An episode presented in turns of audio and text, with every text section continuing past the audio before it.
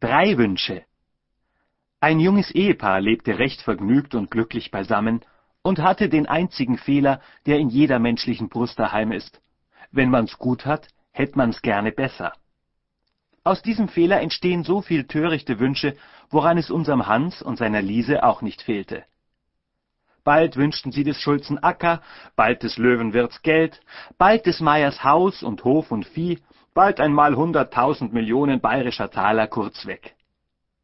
Eines Abends aber, als sie friedlich am Ofen saßen und Nüsse aufklopften und schon ein tiefes Loch in den Stein hineingeklopft hatten, kam durch die Kammertür ein weißes Weiblein herein, nicht mehr als eine Elle lang, aber wunderschön von Gestalt und Angesicht, und die ganze Stube war voll Rosenduft.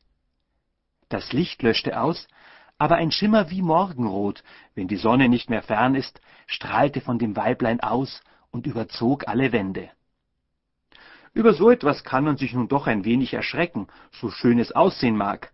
Aber unser gutes Ehepaar erholte sich doch bald wieder, als das Fräulein mit wundersüßer, silberreiner Stimme sprach ich bin eure Freundin, die Bergfee Anna Fritze, die im kristallenen Schloss mitten in den Bergen wohnt, mit unsichtbarer Hand Gold in den Rheinsand streut und über siebenhundert dienstbare Geister gebietet. Drei Wünsche dürft ihr tun, drei Wünsche sollen erfüllt werden.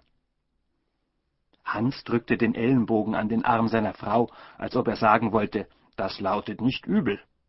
Die Frau war aber schon im Begriff, den Mund zu öffnen und etwas von ein paar Dutzend goldgestickten Kappen, seidenen Halstüchern und dergleichen zur Sprache zu bringen, als die Bergfee sie mit aufgehobenem Zeigefinger warnte. Acht Tage lang, sagte sie, habt ihr Zeit. Bedenkt euch wohl und übereilt euch nicht. Das ist kein Fehler, dachte der Mann und legte seiner Frau die Hand auf den Mund. Das Bergfräulein aber verschwand. Die Lampe brannte wie vorher, und statt des Rosendufts zog wieder wie eine Wolke am Himmel der Öldampf durch die Stube.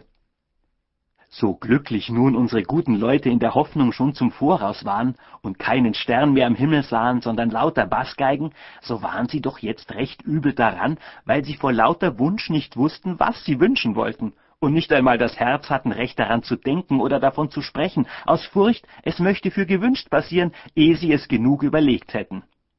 Nun sagte die Frau, wir haben ja noch Zeit bis am Freitag. Des anderen Abends, während die Erdäpfel zum Nachtessen in der Pfanne prasselten, standen beide, Mann und Frau, vergnügt an dem Feuer beisammen, sahen zu, wie die kleinen Feuerfünklein an der rußigen Pfanne hin und her züngelten, bald angingen, bald auslöschten, und waren, ohne ein Wort zu reden, vertieft in ihrem künftigen Glück.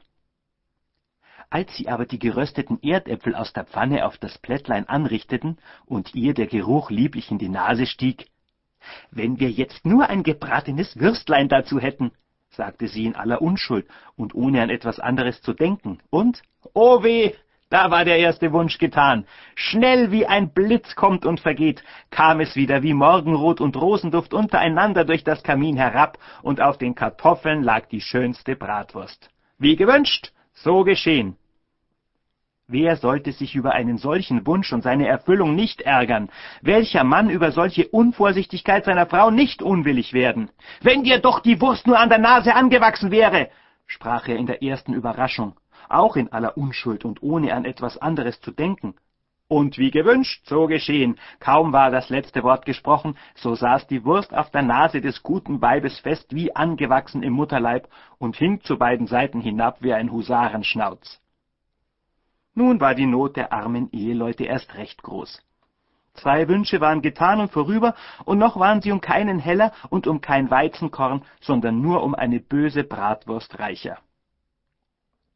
Noch war ein Wunsch zwar übrig, aber was half nun aller Reichtum und alles Glück zu einer solchen Nasenzierat der Hausfrau? Wollten sie wohl oder übel, so mussten sie die Bergfee bitten, mit unsichtbarer Hand Barbierdienste zu leisten und Frau Liese wieder von der vermaledeiten Wurst zu befreien. Wie gebeten, so geschehen, und so war der dritte Wunsch auch vorüber. Und die armen Eheleute sahen einander an, waren der nämliche Hans und die nämliche Liese nachher wie vorher und die schöne Bergfee kam niemals wieder. Merke, wenn dir einmal die Bergfee also kommen sollte, so sei nicht geizig, sondern wünsche Numero eins Verstand, dass du wissen mögest, was du Numero zwei wünschen solltest, um glücklich zu werden. Und weil es leicht möglich wäre, dass du alsdann etwas wähltest, was ein törichter Mensch nicht hoch anschlägt, so bitte noch Numero drei um beständige Zufriedenheit und keine Reue. Oder so. Alle Gelegenheit glücklich zu werden hilft nichts, wer den Verstand nicht hat, sie zu benutzen.